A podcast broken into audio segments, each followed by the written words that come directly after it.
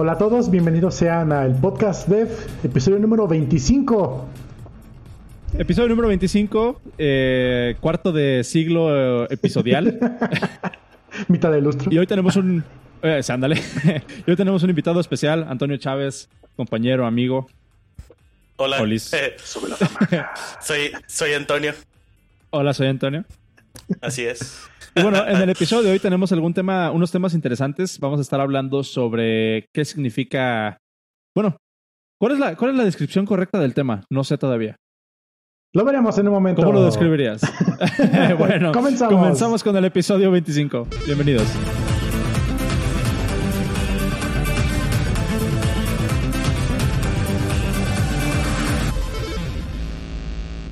Ahora sí. Oye, qué bonito. Eh, ¿Suena bien? Ahí está. Oigan, pues bienvenidos. Muchas gracias a las personas que nos están, que nos están sintonizando en vivo, a las personas que nos están escuchando a través de YouTube o que nos están escuchando a través de, de iTunes o de Spotify. Les recuerdo, transmitimos en vivo todos los martes a las 8 de la noche, hora del centro de México, a través de YouTube. Y por lo, por lo general, unos 30, 40 minutos antes, les ponemos el enlace hacia el video en la cuenta de Twitter, que es arroba guion bajo el podcast. Si quieren venir a cotorrear con nosotros, si quieren estar al pendiente y que su comentario salga en vivo, pueden hacerlo todos los martes a las 8 de la noche. Eh, el día de hoy tenemos un invitado especial, como ya dije en, el, en la introducción del episodio, Antonio Chávez. ¿Qué onda? ¿Cómo estás? No sé si te quieras presentar o si quieras permanecer anónimo. Compártenos lo que nos quieras compartir. Eh, pues hola, soy Antonio. eh, soy de aquí de Colima. Soy programador, desarrollador de software. Me gusta mucho programar en Ruby y en JavaScript. Este, ahorita estoy trabajando con un, con los cuates de Embo. De hecho, tenemos pues un equipo de desarrollo aquí en Colima. Estamos todos remotos. Y pues la verdad, este, estamos bastante contentos. Nos gusta eh, cotorrear y, y trabajar. Entonces nos la pasamos bastante bien. Este, y pues ya sería todo. Nice. ¿Cuánto, ¿Cuánto tiempo llevas programando ya?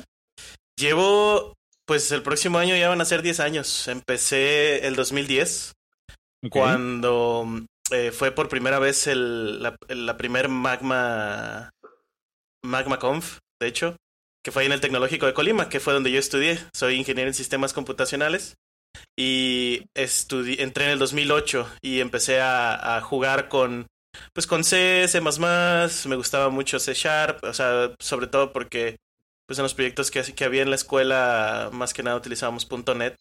Este, me gustaba mucho eh, el ambiente, pero una vez que descubrí Ruby, que fue cuando fue la primera conferencia de MagmaConf en el 2010, este, empecé a hacer proyectos. Ahora sí que me encantó. Y, y fue, fue así como que el principio, ¿no? De mi carrera como developer. Aparte de solamente eh, tener, este, ¿cómo se llama?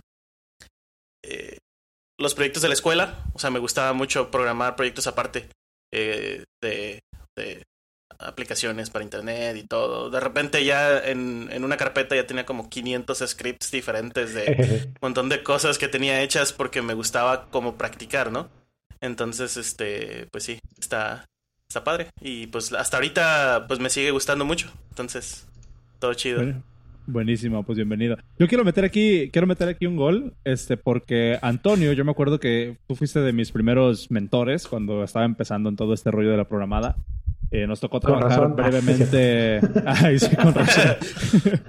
nos tocó trabajar juntos brevemente en Tango. Sí. Y sí, me no, se me, no se me olvida esta vez que te pedí ayuda y dijiste, llegaste bien acá, bien las puedo todas. Y me dijiste, ah, espérame, y me quitaste la compu, empezaste a picarle así super machín. Y, Y te la descompuse, sí. me tronaste el sistema operativo. Sí, estuvo bien loco. Y Sí. tuve que reinstalar todo desde cero. Muchas gracias. Oye, echando a perder se aprende. ¿Qué más, Pues ¿qué sí. más te puedo decir yo? ¿Y, y qué, más, qué mejor herramienta que echándomela a perder tú para que yo lo tenga que arreglar? ah, vale. No se te va a olvidar nunca, ¿verdad? Jamás. Oye, este, Cero, el, te, iba, te iba a decir, el- la universidad donde yo estudié es el Tecnológico de Colima. Ah. Es este, la UDC. Hasta Sí, disculpe. él también te iba a decir ahorita por privado. Mi alma mater. Tecnológico. Tras, defendiendo. Pon, es pon- el Instituto IT Tecnológico Colima. de Colima. Ajá. IT Colima Este- EDMX. IT Colima. Ujú. Simón. Ahí tiene su, No, carga, así carga. su página. Ahí está. No es responsiva. Nice. Sí, No no es es responsiva. No, no, no te imaginas, no te imaginas cuántas veces traté de, de, de hacer proyectos con el, con el tecnológico y no se pudieron hacer. Si tan solo conocieran algún ingeniero que les pudiera ayudar. Pero bueno, Exactamente. está chido. ¿Cómo andas tú, Cero? Bien, como que me duele un poco el estómago. Creo que me empaché, no sé. Ya tomé un tecito, a ver si me pasa. ya los achaques, está cabrón. Sí. ¿Cómo fueron las palomitas? Ayer fue al cine y todavía guardé las palomitas para hoy. Ay, no. Oye, pues también tú. ¿Habrá sido eso? Yo creo, así como que, ah, me, me encontré un hot dog en la calle, ¿no? Este, pues bueno, muchas gracias. Eh, bienvenido, Antonio. Muchas, estoy- estamos muy Gracias. contentos de que estés acá y pues vamos Gracias a por darle invitarme. porque, porque tenemos. Oye, gracias por invitarme. Si me preguntaste, oye, ¿por qué no me invitas a tu al podcast? Me dio ¿verdad? curiosidad, no Eh. sabía, es que te, te mandé, acababa de escuchar el podcast anterior y, y no sé por qué, como que se me vino la claridad a la mente y dije, ¿por qué no me ha invitado? Si fui su mentor. Y por eso le mandé un mensaje, ajá. Pero nada, todo bien, o sea, se me hizo curioso pues, y de hecho no pensé que me fueras a invitar al siguiente, porque dije yo, nada, a lo mejor ya tiene ya como varios invitados y me va a tocar, no sé, en dos, tres semanas. Así pasó, Pero a- así, con inició el, po- así inició el podcast Dev, así de que llega Oscar y dice, oye, Cero, ¿hacemos un podcast? Sí, ¿cuándo? Mañana, ok. Nice. De hecho. En caliente, antes de que te arrepientas, así tiene que ser todo. Y aquí seguimos, 25 episodios después. Excelente. Muy bien. Pues, es- pues está chingón. Oye, entonces vamos a empezar en tema, antes de empezar con el tema principal que es, se trata, bueno, vamos a hablar como del síndrome del, ya hablamos una vez del síndrome del impostor, ahora queremos hablar como de una, de una parte un poco más abstracta de lo que es crecer como desarrollador y como ingeniero, que es esta parte donde, eh, que, cómo, qué, soy yo, ¿no? O sea, cuál es la esencia de mi existir como desarrollador, qué, qué puedo aportar o cómo me puedo, cómo puedo saber que existo como desarrollador. Es un tema bastante complejo, ahorita vamos a, a, desmoronarlo. Eh, pero antes les quiero compartir un, un par de enlaces que me encontré durante las semanas pasadas. El primero, les quiero compartir un enlace de eh, un libro que escribió Mike Isaac. Y este libro se llama Super Pumped y es la historia de, de la, de la subida y la caída de Uber como organización y como empresa todo, todo este desmadre que estuvo pasando con Uber de que corrieron el CEO y la, se, se hizo el IPO para que ya fuera una empresa pública y después últimamente han tenido, han- creo que en los últimos 3, 4 meses han corrido como 900 empleados. Wow. Eh, entonces, hay, hay- es, un, es, un, es una narrativa realmente donde te, da, te das cuenta de cómo es el cómo es realmente el, el ecosistema de Silicon Valley, o sea, lo agresivo que es y lo... ¿cómo- ¿Cuál es la palabra que estoy buscando? Competitivo. lo competitivo y poco amigable que es. Eh, y la verdad es una Tóxico. lectura que. Ajá, esa es la palabra, tóxico. Eh, ¿Cómo sí- está tu sí empresa está- tóxica ahí? Ándale. Ah, ya, sal- ya salió título. Eh, les recomiendo bastante ese libro, es una lectura muy amena. Yo me la aventé en el avión. Eh, me la aventé en el avión, duré, no sé, unas 6, 7 horas leyéndolo. Eh, Está bastante padre y sí te da mucho background de cómo es realmente la cultura de, de un startup en Silicon Valley. Entonces les recomiendo mucho si están interesados en ese, en ese tipo de, en ese tipo de, de- de historias. Eh, y ya que estoy en eso, también les puedo recomendar el de un libro, el de Teranos.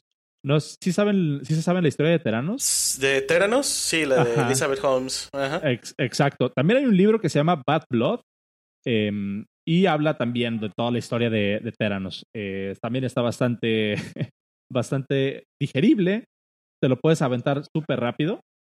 Y eh, pues también te cuenta toda la historia de cómo básicamente este startup que alguna vez fue evaluado en billones de dólares, realmente ni siquiera tenía un producto que lanzar al mercado y cómo defraudaron a todos los inversionistas más importantes de Silicon Valley. Eh, otra vez, Sí, como... Microsoft, ¿no? Sí. Ándale.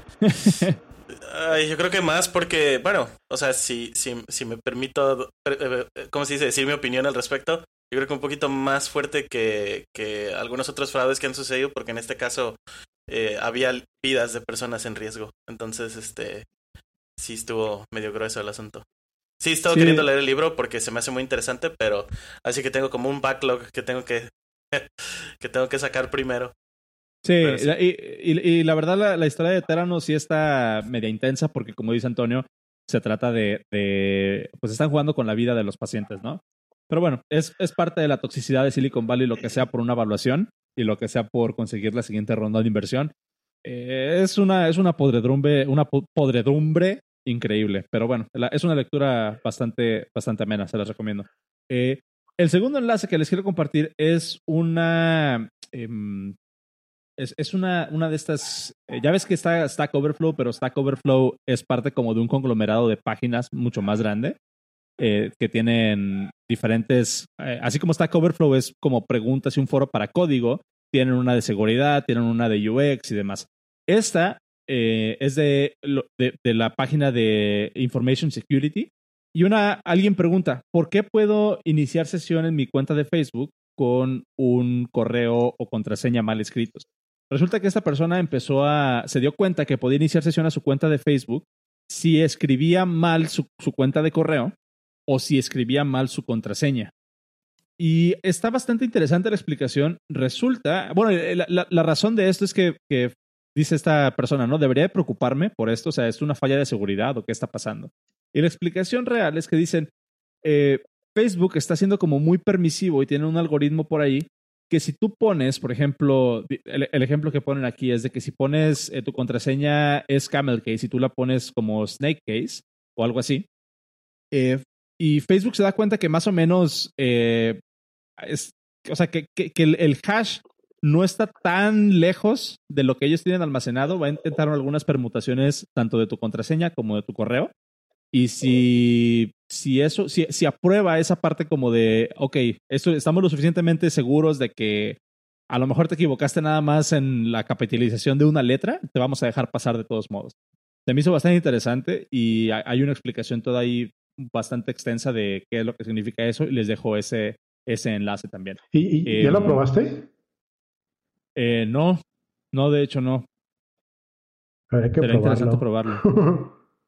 pero pero la, explicación, eh, lo que, lo que dicen aquí es, eh, la, pregunta real que hace el usuario es, ¿debería preocuparme por la seguridad de mi cuenta? Y ya dice, este, le explican cómo funciona y todo y al final le dicen, no, la verdad no deberías de preocuparte porque al final de cuentas Facebook no está guardando tu contraseña en texto plano, está guardando un hash, ¿no? Entonces lo que hacen ellos es hacer una serie de computaciones para ver si alguna permutación que ellos puedan hacer con, el, con los datos que tú le mandaste le atina a la contraseña o al, hash que ellos tienen almacenado. Y si sí, pues te dejan entrar. Em, nunca había visto algo, algo así, de hecho no sabía de esta técnica, pero al parecer hay una, hay una explicación todavía más, este, eh, más profunda que esta respuesta. Entonces ahí les voy a dejar el enlace también en la, les voy a dejar el enlace también en, la, eh, en los show notes, que los pueden encontrar en el podcast.dev, diagonal 25. Oye, estoy viendo que dice, finalmente las oportunidades de que un, ataca, un atacante o evil spouse, esposa malvada, se topar. Ok. Bueno, eso me, eso me trae, me trae recuerdos de muchas muchas personas que me preguntan qué estudié.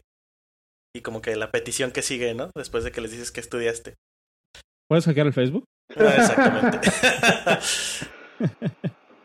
Este, Oye, pues sí, esos son los tres enlacitos que les quería compartir. Dime. Hablando del otro que pusiste, el de mm, el de la toxicidad en Silicon Valley, hoy salió una nota de que WeWork se declaró en bancarrota.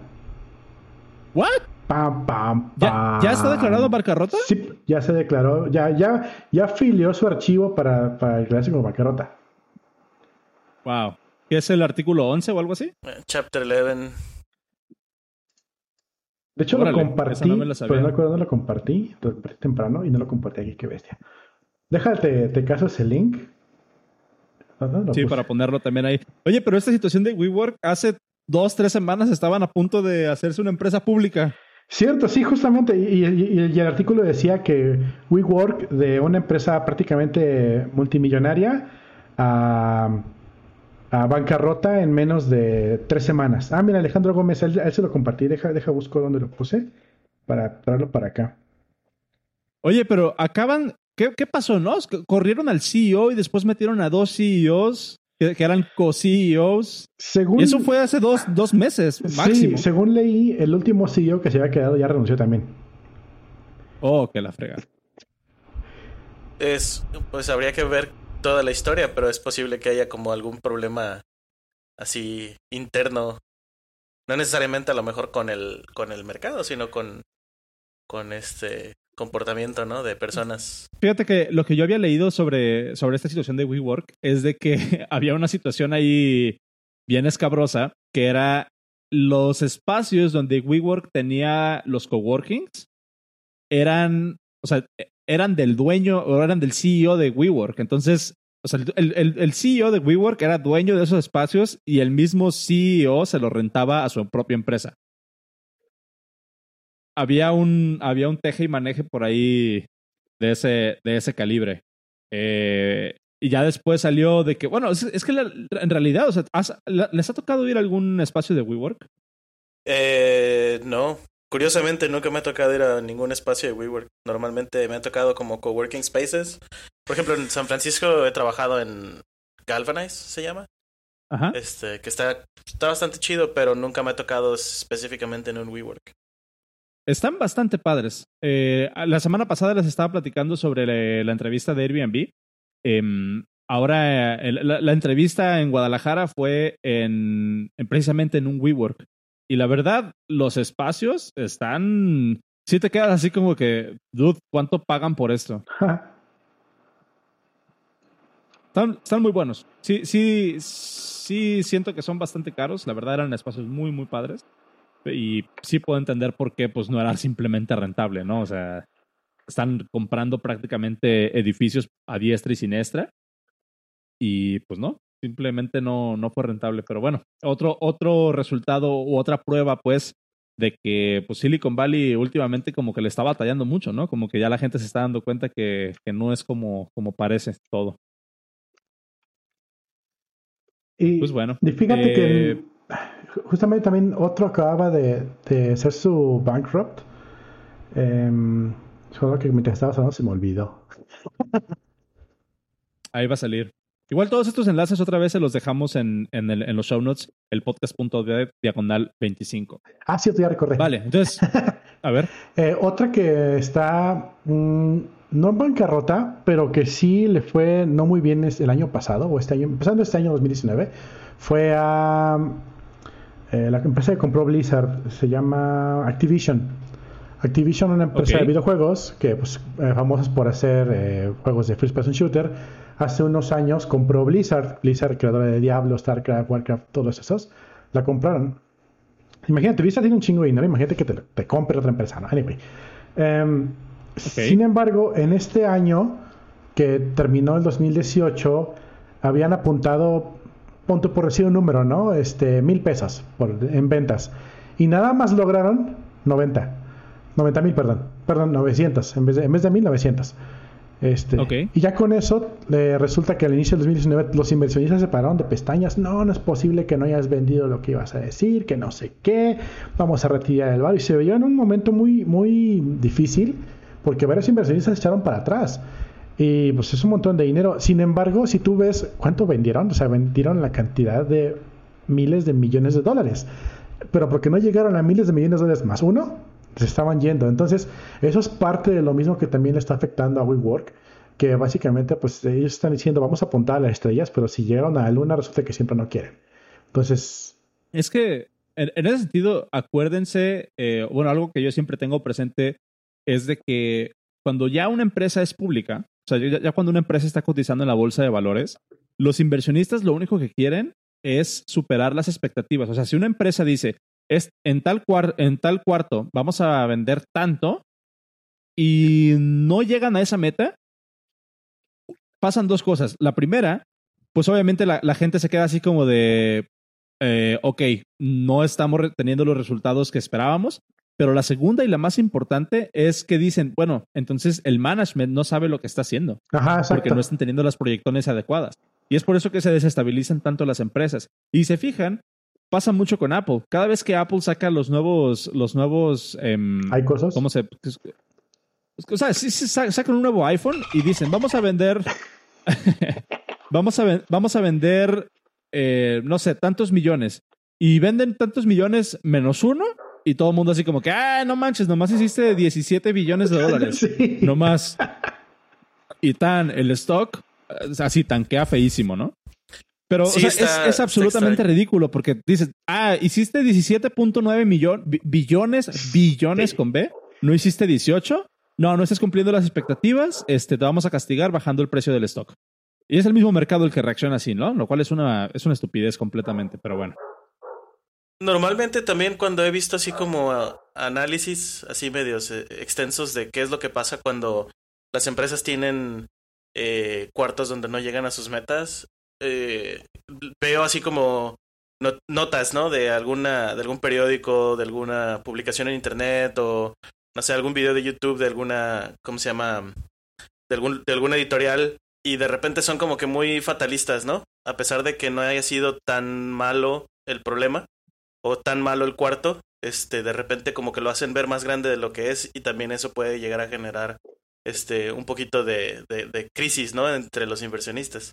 Aparte. Entonces, ese, como amarillismo de repente como que puede llegar a perjudicar eh, de cierta manera, ¿no? Ya no sirve esto, vamos a Android clásico. Ándale. pues bueno, suficiente plática de negocios, ahora sí a lo que te truje, chat. Vamos a hablar, vamos a hablar ahorita sobre eh, ¿cuál es el tema, Cero? Porque tú lo propusiste. ok, como developer, ¿dónde está tu footprint, tu, digital footprint, tu, tu huella digital digital? tu huella de... Whatever, ¿me entendieron? Eh, Ok, eso tiene un poquito de background. Eh, nosotros como usuarios de Internet, nosotros como, sí, este, cualquier persona, siempre tenemos este tema de la seguridad, de por qué Facebook está compartiendo mis datos con, con esto Interactive, de por qué Google me está traqueando mi localización todo el tiempo y qué puedo hacer al respecto. Yo siempre, personalmente, he sido de las opiniones de que ¿por qué Apple me está traqueando el 100% de mi tiempo y por qué no me da una interfaz más bonita para verlo? compartirlo. yo soy completamente del otro espectro, yo soy de los que me gusta esas integraciones, me gusta cuando Google predice lo que voy a pensar y me dice, ¿te gustaría esto? O cuando eh, estoy, quiero, quiero comprar unas cortinas y en vez de buscarlo en Google, le platico a un amigo, oye, ¿sabes de cortinas? Realmente no sé si me vas a contestar o no, solo quiero que el algoritmo de Facebook lo identifique para que me diga algo.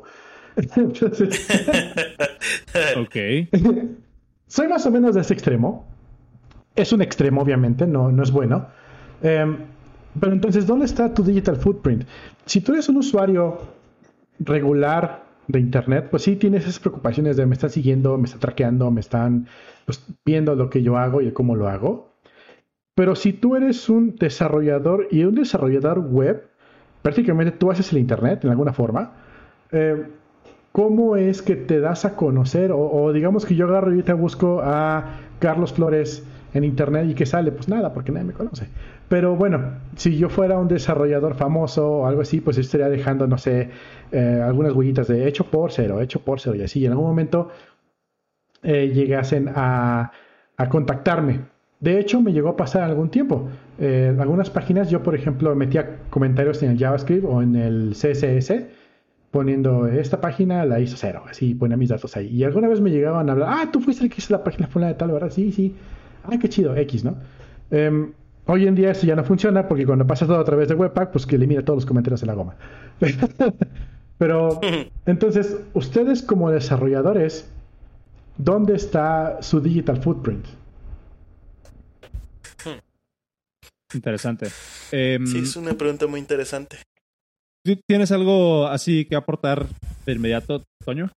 Pues más que nada, eh, Ahora sí que sí, yo soy más como del medio, no soy de ni, de ningún extremo ni del otro, o sea, no soy ni muy paranoico ni tampoco muy relajado en cuestiones de, sobre todo de tracking, este, porque sí, sí sé, llevo prácticamente desde el 2014 trabajando en, en productos que son relacionados al marketing, entonces sí sé más o menos cómo funcionan las cuestiones de retargeting, las cuestiones de, de cómo venden tu información, eh, ¿cómo se dice?, a terceros Obviamente, eh, normalmente, hasta donde entiendo, en muchas compañías la, la, la, información se vende de manera anónima. Este, entonces realmente no saben, te tienen como identificado con algún como alguna referencia alfanumérica, pero no saben quién eres exactamente hasta que tratan de, de, de llevarse, a, eh, ¿cómo se dice? Como de ingeniería inversa, ¿no? A llevarte el anuncio, a ponértelo en tu, en tu, en tu newsfeed, ¿no? De, de Facebook, por ejemplo. Eh, pero en cuestiones de eh, digital footprint personal, ya en cuestiones más profesionales o, eh, o como developer, este, mi, mi enfoque lo voy a decir, lo voy a decir así, ¿no? Creo que en estos últimos años no me he enfocado tanto en hacer proyectos open source como debería, pero aún así trato de mantener actualizado lo que estoy haciendo en mis, en mis lugares donde tengo mi, mi, mi imagen como developer para que otras empresas o otros compañeros o otras personas puedan identificar quién soy, qué hago, sin necesidad de tener que buscarlo tanto. Este, sí tengo mi perfil de LinkedIn, sí tengo mi perfil de GitHub, sí tengo proyectos open source que están ahí. De hecho, hay varios proyectos en los que me siento bastante orgulloso en cuanto a la calidad de código. Y sí tengo, ahora sí que eh, mi, mi, página de Facebook y sí tengo publicado pues que, trabajo en Embo, que, eh, ¿cómo se llama? Que estoy casado, bla, bla, bla, bla, bla. Entonces sí tengo como que mi información disponible por si alguien la quiere ver. Pero sí tengo como mis, también mi, mis cuestiones de seguridad, las cosas que son más personales, mis fotografías con mi familia y todo eso solamente eh, las pueden ver este, los que son mis amigos, todos los demás solamente pueden ver los memes, ¿no? Que comparto a lo mejor. Este... Pero pues básicamente es eso. Sí trato de mantener una, una, como un perfil que sea positivo este, en, en Internet para poder, eh, ¿cómo se dice? Que, que, alguien que me quiera buscar para alguna chamba o algo pueda eh, entender pronto a, qué me dedico y cuáles son mis fortalezas, ¿no? Este. Y sí, básicamente es eso. Sí, ahí eh, yo, yo siento que la cuestión de, de, cuál es tu digital footprint como developer también depende mucho de cuál sea tu objetivo en tu carrera. Eh, te, te, lo digo porque el otro, día, el otro día precisamente me encontré un tweet de una persona que acaba de entrar a trabajar a Apple y puso un tweet que me resonó bastante porque decía, y, y, ahorita antes de empezar el episodio lo intenté buscar, pero ya no lo encontré porque era una, es de esas personas que les dieron, alguien le dio retweet y lo vi en mi timeline, pero no es alguien que yo sigo. Eh, pero me acuerdo que básicamente el tweet decía, acabo de entrar hace tanto tiempo a Apple y no saben la calidad de diseñadores que hay aquí trabajando en las interfaces que ustedes utilizan en el día a día. Dice, y estos diseñadores no están en Twitter. Ok.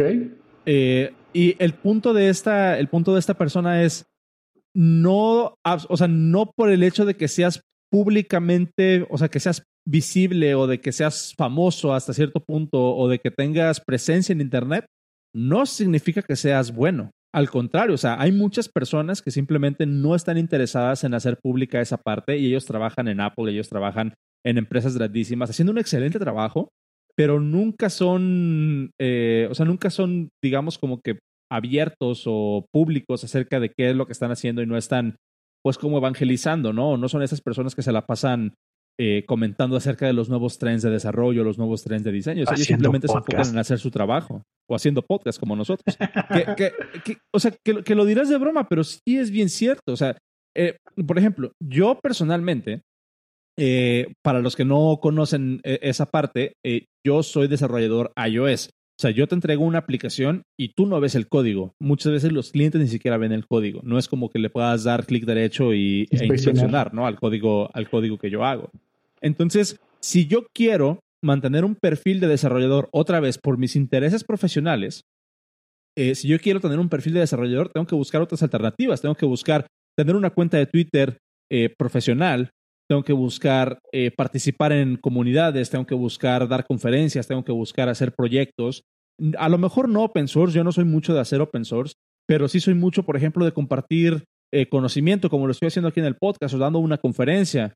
Eh, y, y, para mí eso es súper valioso, ¿no? Porque ya, ya me ha pasado, en el episodio pasado les comentaba de que eh, cuando me habla Google para ver si quiero entrevistar con ellos y me preguntan que si hago algo más aparte de desarrollar nada más ocho horas al día, les platiqué de las conferencias que he dado y eso básicamente me, me, ganó un fast pass para saltarme la primera entrevista, ¿no? Y ya me quieren llevar a San Francisco a entrevistar con ellos. Eh, para mí eso es la parte más valiosa. Eh, me costó mucho trabajo a mí entender eh, que Twitter, aunque muchas veces, el otro día estaba teniendo una conversación de esto con alguien, no me acuerdo exactamente con quién, pero era de que alguien decía, no, pues es que yo uso Twitter para la, para la pura guasa, ¿no? O sea, yo, yo uso Twitter para trolear gente, yo uso el Twitter para, para esto, para lo otro, pero todo menos profesional. Y a mí se me hace muy curioso, hace unas cuantas semanas me invitaron a dar una plática al TEC de Colima, precisamente, a los estudiantes de, de ingeniería en sistemas, en la clase de desarrollo de software. Y cuando les platiqué dónde trabajo y que me toca viajar y las conferencias y de todo, me preguntan, oye, ¿y esa chamba cómo la encontraste? ¿Cuál fue mi respuesta? Por Twitter. Entonces, ahí depende, otra vez, depende muchísimo del, del, enfoque. Voy a, voy a meter un gol ahorita. Tengo un, un conocido, no voy a decir el nombre. Ya preparo el delfín. Tengo un conocido, sí, tengo un conocido que trabaja en Facebook. Se fue a trabajar a Facebook hace, hace relativamente poco. Y tú ves la cuenta de Twitter del cabrón. Tiene así como 33 seguidores. Y el vato se la pasa publicando nada más de lo pacheco y de lo drogado que está todo el día. Pues está bien. Son, son sus gustos, ¿no? no, no estoy, no estoy criticando la parte de la droga, ¿no? O sea, de eso cada quien. Ah. Si no estoy, estoy, estoy haciendo como, estoy queriendo resaltar el contraste entre yo que cuido mi, mi cuenta de Twitter como si fuera lo más preciado y nada más publico cosas relevantes sobre lo que yo hago. O sea, no, no publico no publico cosas de fuera de contexto, ¿no? De que si me gusta algún deporte y alguien mete gol, no publico gol, ¿no? O sea, sin ningún oh, hashtag ni nada. O sea, yo, yo no hago eso porque mi cuenta de Twitter es mi principal outlet profesional. Exactamente. Entonces, ¿Sí? para, para mí, esa sería mi, mi, digital, mi digital footprint. Es lo que estoy dejando como evidencia. Obviamente, como tú decías, también tengo mi LinkedIn, pero en mi LinkedIn, te digo, he publicado tres cosas en siete años. Eh, tengo mi GitHub, pero en mi GitHub vas a encontrar eh, proyectos de, de, cuando estaba aprendiendo contigo, ¿no? Y, y, en Ruby, y ya ni hago Ruby. Y todo lo demás es privado. Y todo lo demás es privado. Pero ¿cómo puedo yo hacer como ese, ese pouch de, de que sí sé o de que sí tengo cierto track record? Bueno, pues puedes irte a mi, a mi currículum y ves en las empresas en las que he trabajado, puedes irte a mi Twitter y ves los artículos que, que he compartido, o puedes irte a mi blog, que esa es una parte muy importante también. Bueno, ahorita no porque sigue caído el servidor, pero Pero, por ejemplo, también tengo, también tengo mi blog y ahí hago publicaciones de, de, mm, eh, pues de cosas que son relevantes para mí y eso a mí me da como cierta validación, siento yo. Les voy a contar una historia precisamente. Eh, durante el retreat estaba platicando con una de las personas que es el que está trabajando en Elixir en nuestra compañía, acá en PSPDF Kit. Y estaba platicando con él y le estaba comentando que yo también alguna vez hice Elixir, ¿no? ¿Y sabes cómo me lo gané? Cuando le dije, eh, si te vas a, los release notes de Phoenix, que Phoenix es el framework para desarrollar web eh, de Elixir, si te vas a los release notes de Phoenix 1.3, te vas a dar cuenta que esos release notes oficiales de Phoenix tienen un enlace a mi blog. Ah, porque el, el que mantiene Phoenix, Chris McCord, leyó un blog que yo hice, leyó un post que yo hice donde explicaba uno de los features principales de Phoenix 1.3 y básicamente dijo, este güey ya lo explicó bien, voy a linkearlo nada más desde los release notes. Y eso, eso para mí, o sea, esa interacción para mí, yo puedo llegar con alguien y decir, ¿sabes qué? Hice Elixir y mi, y mi trabajo está reconocido hasta cierto punto eh, por el creador de Phoenix. Este, y te da, y te da cierta validez, aunque nadie no tengo código, no tengo código Elixir eh, público en GitHub ni en ningún lado. ¿no? Sí. O sea que ahorita, por ejemplo, si meto la documentación de Elixir, tengo un 404 en el link. Ah, sí. A ver, deja, deja, deja. Ok. este se tornó un poquito más complicado, pero sí. Mira, aquí está. Te, te, pongo el enlace. Ajá. Y eh, ¿dónde te lo paso? Por Telegram para que lo pongas. Por... Phoenix 1, Phoenix 1.3. Y esto fue en 2017, ¿no? Y hace, pues ya casi hace un año que no hago, que no hago nada de Elixir. Pero como sea, este, puedo, puedo yo decir, si te vas al, si te vas al, al a los release notes de Phoenix 1.3, ahí viene el, ese enlace, si te vas, es el, ese primer enlace, el de particularly nice, for JSON controllers, ese te lleva a swanros.com. Sí, no carga. Pero bueno, ahí está, ¿no? O sea, ahí, está mi nombre. O sea, y, yo como, como yo, yo, con eso me gané al, al, lead developer de Elixir de mi compañía, ¿no? Y ya incluso fue así como de, oye, pues si tienes alguna chamba de Elixir, eh, que sea así como para empezar a entender cuál es nuestro stack en el server, pues mándamela. Entonces ya tengo ahí otra opción para moverme si es que, si es que lo quisiera. Entonces, no sé, ese es como una, ese es como un overview, ¿no? De para mí lo que es el digital footprint. No sé si tú quieras compartir algo eh, en ese sentido, Cero, qué opinas. está muy chido eso. De hecho, em, una de las cosas que estaba mencionando esta persona en el blog era eh, el open source. Y más que nada que quiero agregar que estamos en el Hacktoberfest. Eh, para los que quieran entrarle al Hacktoberfest, los invitamos, todo el mundo. Eh, este se parece a al Whatever Tomorrow. de hecho. ¿Qué?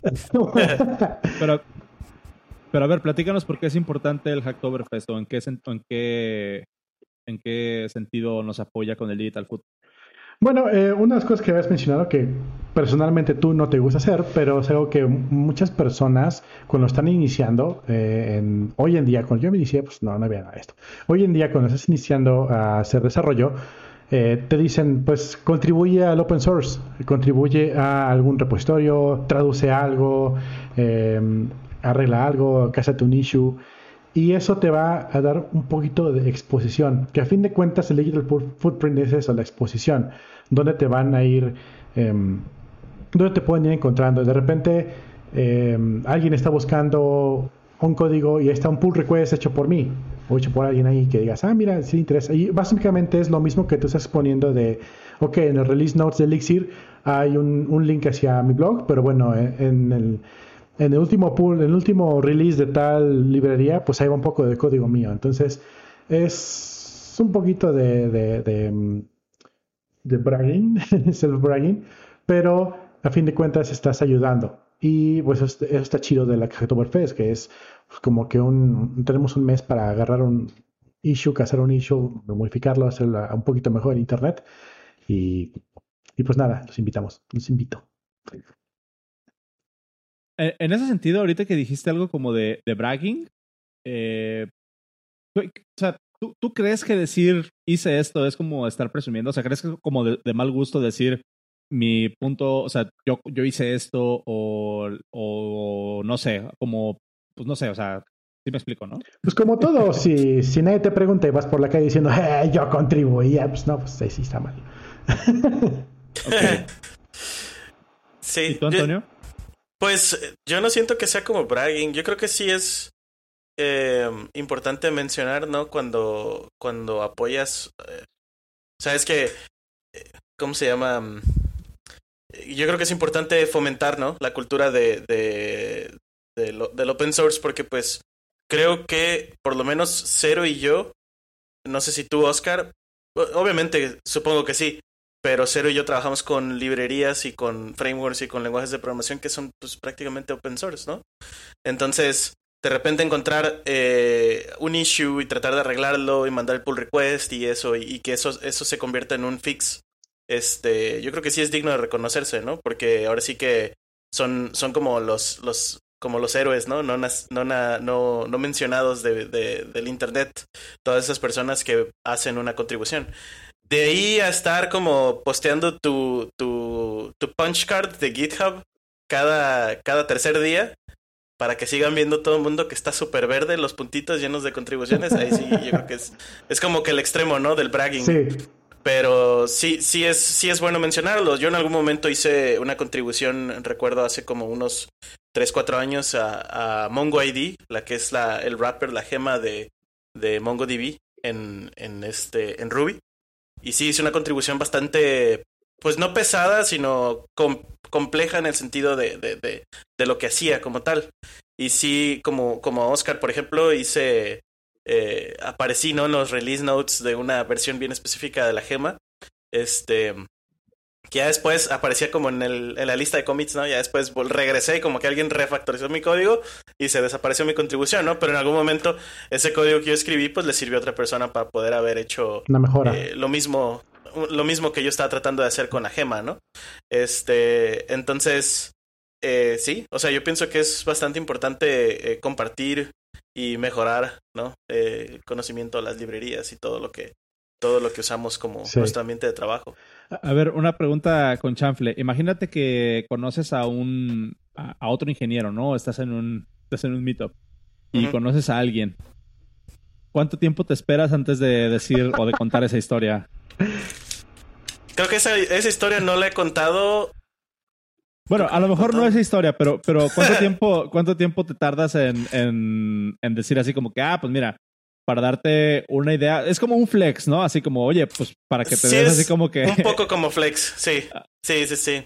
Eh, yo más bien sería si me preguntan, o sea, si estamos en un meetup, si no estoy dando una conferencia, ¿no? Estoy hablando, por ejemplo, eh, hace unos años, en 2017, me, me fui eh, a, dar conferencias a varios lugares sobre MongoDB, ¿no? Y este hubo quienes les gustó mi conferencia, hubo quienes no. Obviamente, con el feedback que recibí, pude mejorar mucho la presentación. La última que, que di, que fue en, en, en, una, en una conferencia que no sé si todavía existe, que se llama Data Layer. Este, la verdad estuvo bastante bien. Creo que fue la que recibí feedback más positivo sobre la charla.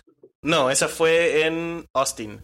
Ah, en, en Canadá fue, creo que en dos ocasiones anteriores. O sea, saqué una charla que gustó mucho, como que era un muy buen pitch para conferencias, y me la aceptaron en muchos lugares. Entonces tuve la oportunidad de, de, ir a, a, distintos lugares por la charla, este, y recibí feedback y lo, lo incorporé. Este, pero si estoy dando una charla, pues sí quiero platicar de, de, de por qué, por qué es relevante o por qué mi opinión tiene un poquito de peso con respecto al tema que estoy a punto de hablar, ¿no? Este, o por qué pienso que, que, sé de lo que hablo, ¿no? Este, y, pero si estamos en una conversación normal en un meetup y de repente digo, no, pues yo hice contribuciones sin que me pregunten, pues así como que es como que, sí, como que medio flexing, ¿no? Así como, como para el ego más que cualquier otra cosa, ¿no? Sí, es una, es una línea muy delgada que tienes que aprender a caminar, porque también así es como se ganan eh, reputación de fantoches muchas personas, ¿no?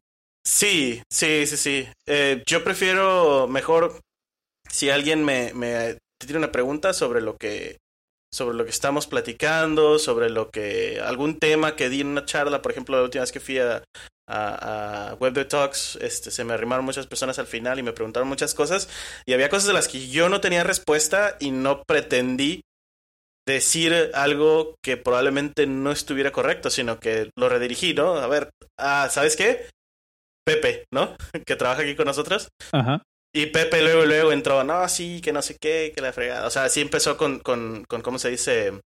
Eh, hablar con más autoridad sobre el tema, ¿no? Entonces sí trato, trato de, de, reconocer un poquito dónde sí puedo hacer flex y dónde sí tengo que tener la humildad de decir no, no conozco del todo el tema, ¿no? Nice. Eso, todo esto de lo que hablamos los últimos cinco minutos eh, va muy ligado a un tema que pues ahorita salió y lo voy a poner aquí como un tema aparte, que es el branding, el personal branding. Eh, siempre que uno está como en este tipo de situaciones donde pues afortunado desafortunadamente, para bien o para mal, eh, tenemos cierta visibilidad en el medio, es bien importante que estemos cuidando nuestro branding. Entonces, yo les quiero recomendar Em, les quiero recomendar dos enlaces que van a estar otra vez en los show notes, el podcast.dev diagonal 25. Em, el primero es una conferencia que, que dio el CEO de mi empresa, eh, donde habla eh, acerca del personal branding y de cómo construir una, una marca, como una marca personal, em, para que la gente te reconozca y una marca que sea, eh, pues que sea como amigable, ¿no? Y que, que, invite a la gente a acercarse y a construir relaciones. Es bastante importante. Y la otra, el otro enlace que les quiero compartir es un post de Ryan Hoover, no sé si lo ubican, que es el fundador de ProductCon. Okay. Eh, y él habla, él habla sobre por qué no ha cambiado su foto de perfil en nueve años. Y habla de que, bueno, pues básicamente la foto de perfil que tienes en, en Twitter, o sea, no sé ustedes cómo hacen, tienen la misma foto de perfil en Twitter, en Facebook y en todos lados. A veces, creo que sí, yo sí. Se me olvida, creo que en Facebook la actualizo más seguido. Este, porque pues ahora sí que me emociono con mi chiquillo, ¿no? Y de repente nos tomamos una foto en familia y así, y actualizo la foto de Facebook porque pues me, gusta, ¿no? Este, pero creo que la última vez que actualicé mi foto de eh, LinkedIn y de Twitter fue poquito después de que después de que nació mi niño en una vez que salimos y que nos tomamos una foto que me gustó mucho. O sea, que, que representa mis valores Este fue la, última vez que actualicé la de Twitter y la de la de LinkedIn y la de incluso la de Slack sigue siendo también esa misma foto. Ya. Pues fíjense, aquí el, enlace que les, que les estoy este, diciendo este, em, dice, e, el, el, argumento que da esta persona, Ryan Hoover, dice, en Twitter, tu username es secundario a tu foto de perfil. Tú cuando estás haciendo scroll en, en, no sé si les pasa, por lo menos yo sí he identificado eso, estoy haciendo scroll en Twitter y no me fijo en los usernames, me fijo en la foto. Y por la foto identifico si le tengo que poner atención o no al, al contenido. Eh, una vez que cambies tu foto de perfil en Twitter o para efectos de esto en cualquier lugar, las personas con las que interactúas en, esa, en ese medio tienen que reasociar tu nombre y el valor de tu contenido con esa nueva foto de perfil y ese cambio puede afectar la percepción que tienen acerca de ti. Entonces, digamos que si estás cambiando tu foto de perfil a cada rato, lo único que estás haciendo es eh, dándole más chamba a tus seguidores, a personas que realmente te están siguiendo, a personas que realmente están preocupadas o están al pendiente de lo que tienes que decir, les estás dando más chamba para reasociar ese, ese sentimiento positivo que tienen con esa nueva foto de perfil. Entonces, bueno, es un argumento que da esta persona y se me hace bastante válido. Yo sí la cambio más de una vez cada cinco años, pero intento no cambiarla tampoco tanto. Entonces, otra vez, branding para developers y branding eh, de, cómo te presentas hacia el mundo, que, que, que, va de la mano con lo que hablamos ahorita de digital footprint, bastante importante y siento que es algo en lo que todos nos tenemos que poner bien truchas. Si es que te interesa eh, que la gente te ubique o que la gente te reconozca, ¿no? Porque si eres muy introvertido y lo único que quieres es hacer tu chamba y hacerla bien, pues en realidad todo esto queda, queda de fuera, ¿no? Pues bueno, pasamos, pasamos al, siguiente, al siguiente tema, que ya para terminar, yo creo, con esto vamos a terminar ahorita. ¿Por qué, ¿Por qué soy tan bueno programando cero? Ah, pues porque sí. porque es bien chido, güey. No sé yo eso, ¿verdad? no sé ¿Eh? yo eso, ¿verdad? Es que le di play al video. Sí. ¿Quién lo puso? Ah, pero malitos ads de Facebook, digo, de, YouTube. A ver, vamos a pasarnos el ad completito, ya luego le pasamos al video del este. A ver, pero platícanos cuál es el chiste, de qué, de qué va esto. ¿Por qué soy tan bueno programando? Eh, este, este video, para los que no conozcan al Tech Lead, es un héroe de varias personas que conozco. Eh, ex Google y ex Facebook Tech Lead y siempre se presenta así. Y justamente lo que estabas diciendo hace ratito de qué es lo que te da valor y peso a tus, a tus conferencias, a tu, a tu opinión. Y este tipo siempre inicia los videos de la misma forma, así de, hola, este, yo soy el Tech Lead y soy ex Tech Lead de Google y de Facebook y mi opinión vale porque yo soy un Tech Lead. Si tú no eres un Tech Lead, no opines, así en chingada. Es parte sarcástico, pero bueno, chistoso, ¿no? Eh, un video que sí nos llamó la atención, que lo compartieron me parece que hoy o ayer en algunas redes sociales o en algunas redes que tenemos juntos, fue porque soy tan bueno en código. Y más que un bragging que diga, ah, sí, yo soy muy bueno porque lo soy, es más una introspección de, de cómo tú, y, esto engloba lo que estaba diciendo hace ratito, ¿no? ¿Cuál es tu marca personal? ¿Cuál es tu digital footprint? ¿Cuál es la forma en la que te conocen en Internet? De por qué te respetan y por qué o cómo llegar a respetarte. Y esto viene también a colación porque en el podcast pasado me dieron feedback que dice, oye, estos del podcast ya solo se la pasan diciendo que siempre son senior y, que son muy chingones. Pero en realidad no. O bueno, no siempre. Em, ¿Te, dijeron eso de oh, nosotros? Em, a ver, échamelo, cuídame mi teléfono. um, sí, sí, estoy diciendo, sí, esos de podcast deben todos los episodios simplemente se la pasan diciendo de qué tan senior son y, ya. Entonces, pues sí, este. Y justamente sale este post de, de esta persona que lo publicó octubre 14. Eh, porque soy tan bueno en código. Y a partir de la segunda mitad del video ya empieza a hablar de realmente cosas que sí eh, me llamaron la atención. Y es, por ejemplo, cómo te, te das a conocer en Internet, cómo, cómo la gente te califica a ti versus cómo tú te calificas a ti mismo. Entonces, si tú, por ejemplo, hace rato que te preguntaban Antonio, de cuánto tiempo esperas para decir tu, tu punchline, cuánto tiempo esperas para decir tus contribuciones, eh, y tú dices, no, pues prefiero que me pregunten. Ahora imagínate un tercer nivel, donde las personas ven y te dicen, es Antonio, él es el que hizo esto, esto, esto, y dices, wow, o sea, ni siquiera tuve que abrir la trompa y ya están hablando de mí. Entonces ahí es donde ya empiezan a reconocerte a ti como, como, como un desarrollador. Es como si saliendo de la casa de, Oscar te encuentras a José Balín y dices, o sea, te, lo encuentras y le pides una foto. Entonces, no este, es básicamente eso. Eh, entonces, ¿por qué yo creo que Oscar es un, un muy bueno en código? No es por lo que él dice, sino por lo que demuestra que hace. La, forma en que consigue chamba, la forma en que pues, le salen nuevas oportunidades, son cosas que no le van a salir a cualquier persona. Son cosas que en algún momento me salieron a mí, fueron cosas que seguramente Antonio cuando, cuando lo reconocen en sus, en sus charlas, pues es algo que, que pues, te da un, un, poco de reconocimiento. Y, por ejemplo, yo cuando, yo cuando yo he dado charlas que son las puedo contar con una mano las veces que lo he hecho. Me gusta iniciar mis, mis este, mi primer slide como Carlos y yo eso es lo que hago, ¿no? Eh, y, ya pongo allí dos, tres estupideces que he hecho durante la vida y ya con eso como que doy un poquito de valor a mi, a mi, este, a mi presentación. Sin embargo, algo bien interesante que me sucedió en el único y último eh, Magma que fui fue que más de una persona se acercó a mí, hola, tú eres serio, y así de, diablos, ¿quiénes son ustedes? y yo así de, sí, ¿por qué? Y resulta que me conocían de un chat de Slack, ah, órale, sí, tú me has ayudado un montón en, cuando he tenido problemas, ah, pues qué buena onda, ¿no? Digo, lo hago porque estoy allí en el chat y alguien pregunta y digo, órale, chido. Y pues ha premiado en algún lugar y eso está, eso me gusta personalmente. ¿Ustedes cómo ven eso?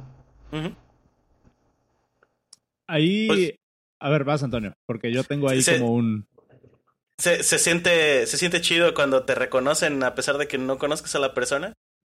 Está, está curioso, es un sentimiento muy extraño. Este, me ha tocado, por ejemplo, que mi hermano, mi hermano estudió mecatrónica en el Tecnológico de Colima y él está trabajando ahorita, empezó en Tata y después brincó a otra empresa y ahorita está trabajando en IBM. Y él, este, en dos ocasiones se topó con gente que trabaja de desarrollador, que es de aquí de Colima, en Guadalajara, y resultaba que me conocían. Y yo, ¿what? ¿Qué? Así como yo no lo conozco, no, pues es que te han visto, han visto tus charlas, te han visto activo en la comunidad, bla, bla, bla. Entonces sí está como que interesante ese sentimiento, ¿no? Que te reconozcan por las contribuciones, pues un poquito públicas, ¿no? Que haces en, en, en, eh, en la comunidad. Y más que nada, me, me gusta más eh, por el lado de, de, de que puedo, o sea, eh, les haya servido, ¿no? Cualquier cosa, cualquier contribución que haya hecho, ya sea una charla, un code review, que le ayude a alguien en un hackathon o algo así, me interesa más la parte de, de, que, de cómo les ayudó o cómo aprendimos los dos juntos, ¿no? A, hacer algo nuevo, a mejorar una habilidad o algo, este, más allá de que, de que, de que me lo reconozcan, ¿no? O sea, es, como que una cuestión bastante interesante. A mí me, me, causó, se me hizo interesante cómo lo fraseaste, Cero, porque dijiste eh, que tú sabías que yo era bueno programando o bueno tirando código, no por cómo me presentaba, sino por lo que demuestro, ¿no? Fíjate que, que, yo difiero hasta cierto punto en, esa, en ese análisis tuyo, porque te voy a explicar por qué. Ya hablamos, ya hablamos en algún momento del síndrome del, impostor, ¿no? Y yo te puedo decir, ah, sí me tocó dar una conferencia en Singapur y di una conferencia en, en San Francisco y trabajo aquí y he hecho esto y la fregada. Pero no, tú, tú, no sabes, o la persona del otro lado, del otro lado que está teniendo la conversación conmigo hasta cierto punto, y, y, no me gusta hacer el ejemplo de esta, de esta parte, pero, pero pues ya, eh, bueno, vamos a, vamos a cambiar el sujeto porque sí me siento medio incómodo hablando hacia la brava. Eh, tú no sabes la cantidad de horas o el esfuerzo que tuvo que ponerle a esa persona para que le saliera el performance de la conferencia tal cual como oh, tú lo viste. O sea, tú no sabes cuánto tiempo se pasó Antonio eh, investigando no sé cuánta cosa para hacer un PR de, de 10 líneas, Que tú lo ves y dices, no manches. Pero tú no sabes realmente cuánto, por, por, falta de léxico y no se me ocurre una mejor palabra, cuánto le sufrió la otra persona que tú tanto admiras. Y es muy fácil hacer ese, ese snap judgment de decir, no, pues es que es bien fregón. es que se la sabe de todas, es que, pues es que es súper bueno, ¿no? Pero tú no sabes la cantidad de trabajo que hay detrás de todo eso. Entonces, ¿a qué me refiero con esto? Eh, yo sí siento que si las personas se dan, eh, o, si las personas piensan de mí que soy bueno haciendo lo que hago, es porque es la fase o es lo que yo procuro proyectar. ¿Por qué? Porque es bueno para mí. O sea, suena, suena bastante egoísta, pero claro que a mí me conviene que las personas crean que yo soy bueno haciendo lo que hago. Que puedo ser bueno o puedo ser no, o, puedo no serlo, dependiendo del contexto en el que me pongas. Si me pone a hacer JavaScript, voy a quedar como tonto. ¿Sabes? Pero esa imagen que yo decido dar de mí, porque a final de cuentas, lo que hablábamos en el, en el segmento pasado, ese branding que yo tengo como developer es el que me ha abierto las puertas. Y quieras que no, yo te puedo decir, estoy trabajando en un lugar en el que me encanta trabajar y tengo, en el episodio pasado se trató todo de mí, ¿no? De, de la entrevista en Airbnb. Este, pero pues eso no, no viene de a gratis tampoco, ¿no? O sea, es, es, es trabajo que a mí me ha tocado hacer eh, tanto de desarrollo personal como desarrollo profesional y de crear ese, esa, ese, ese branding personal. Hasta y es justamente lo, lo, em, que dice esta persona, el tech lead, en la segunda parte de su video, que es, o sea, en la segunda mitad, pues, que es, eh, muchos developers andan hablando línea, sí, sí, yo soy bueno, yo hago esto, yo hago lo otro, oh, sí, siempre el impostor, que siempre lo tengo, la chingada.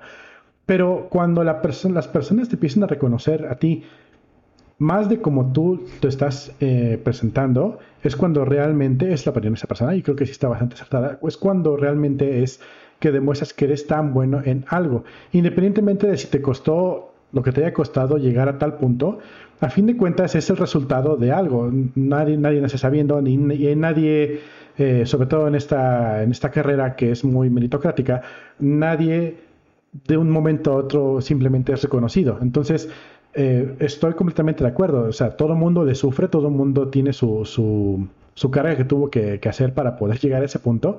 Pero justamente es ese punto donde más reluce si una persona es buena o no. Y, déjate tú del código, puede ser de cualquier otro tipo de empresa.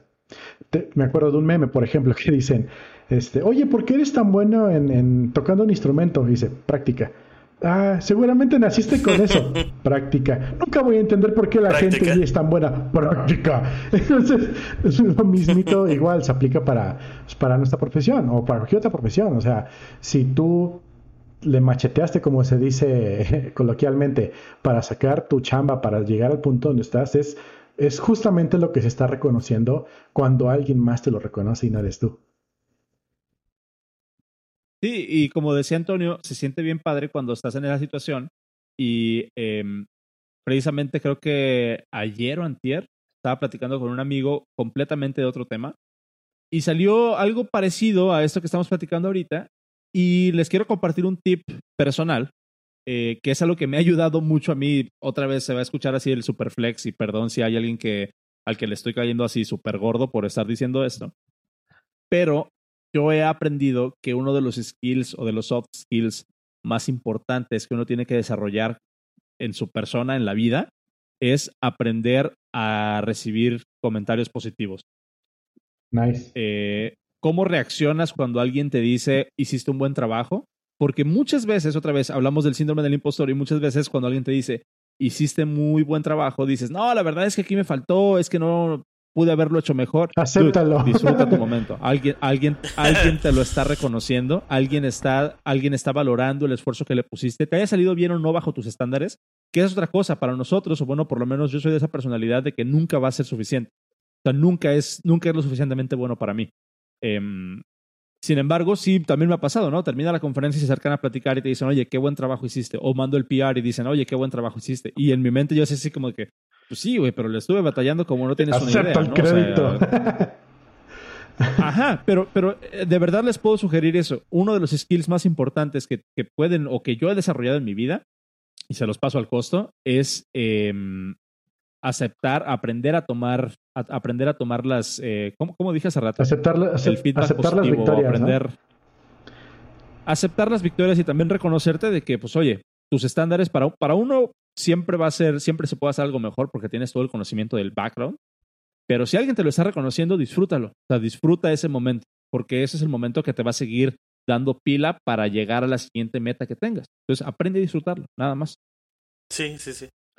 Igual, eh, a mí me tocó en, una, en alguna ocasión que sí recibí este feedback bastante negativo. y sí, también tuve que aprender a, a, digerirlo.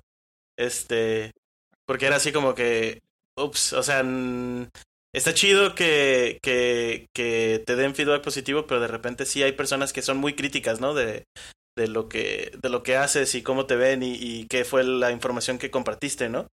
Y normalmente cuando cuando recibes feedback negativo es bien, también bien importante poder tomarlo de una manera positiva para que puedas este sacarle lo mejor, ¿no? O sea, te, tengo un, un, evento como muy fresco todavía en la cabeza, este, que no tiene nada que ver con programación, sobre feedback, de hecho.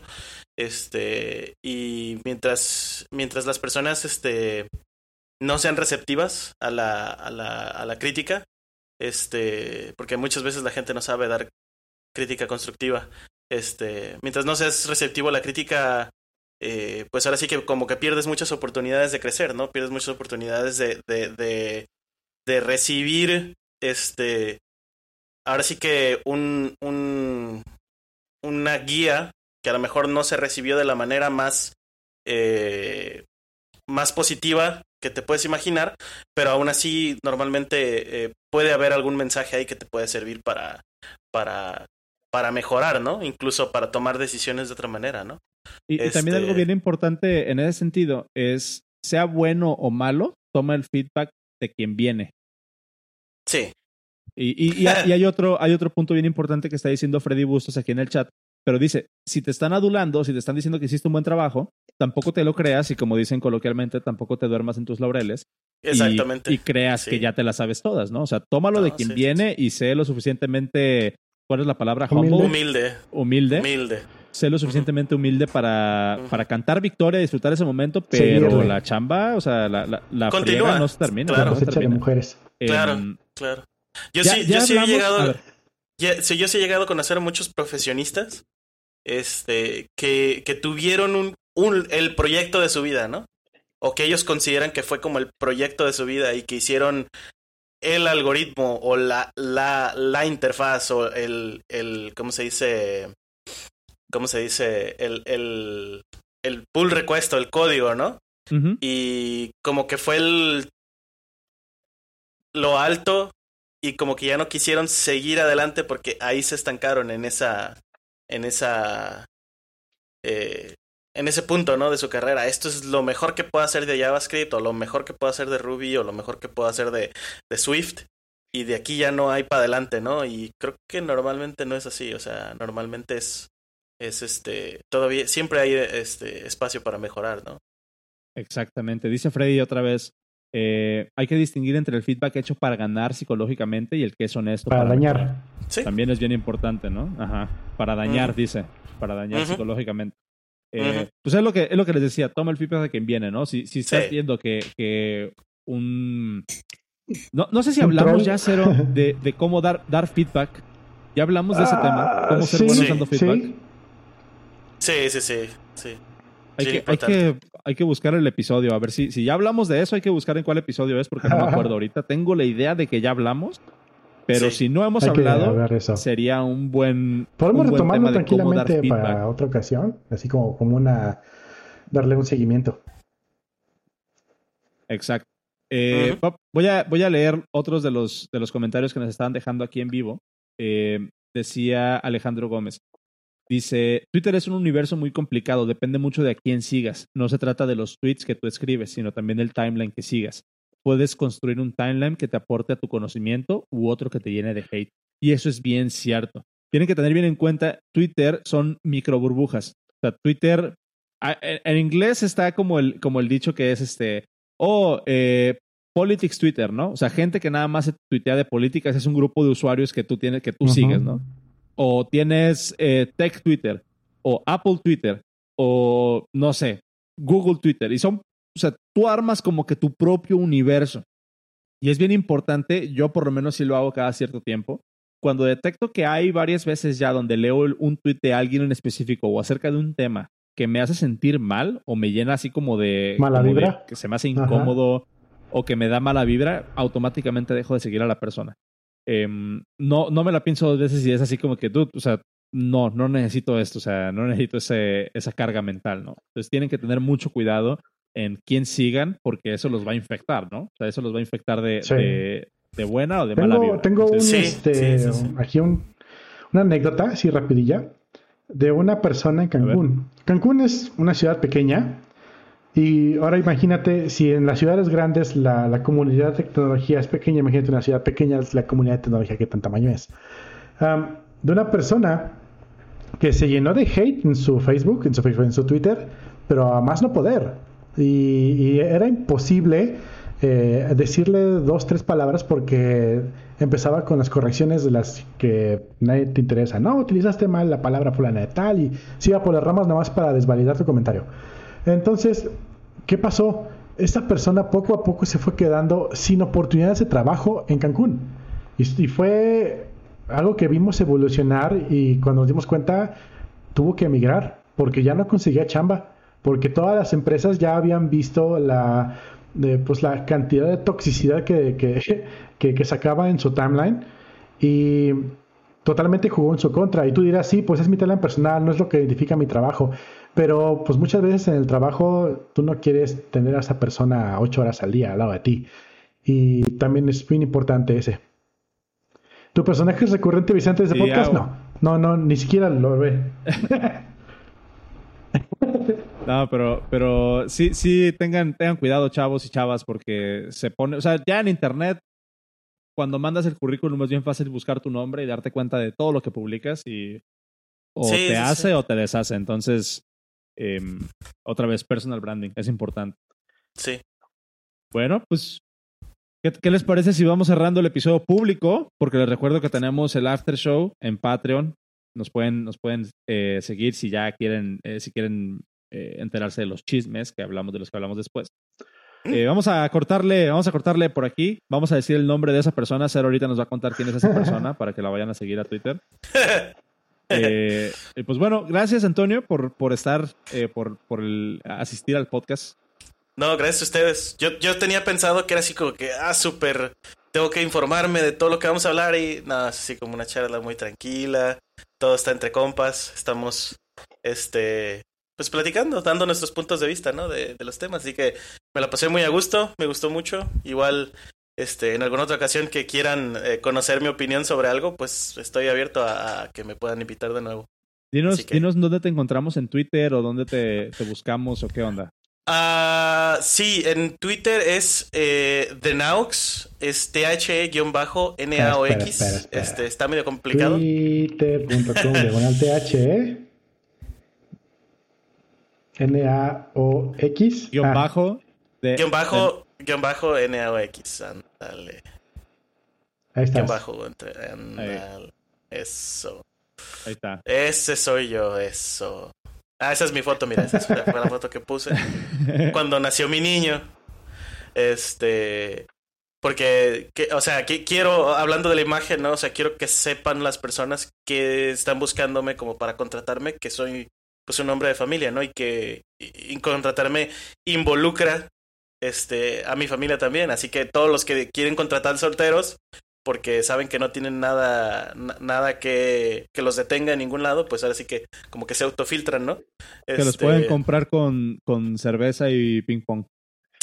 Bueno, pues te compra con Sí, no, ya, te- teniendo, teniendo familia ya es otro rollo, ya es un, una, un asunto muy diferente.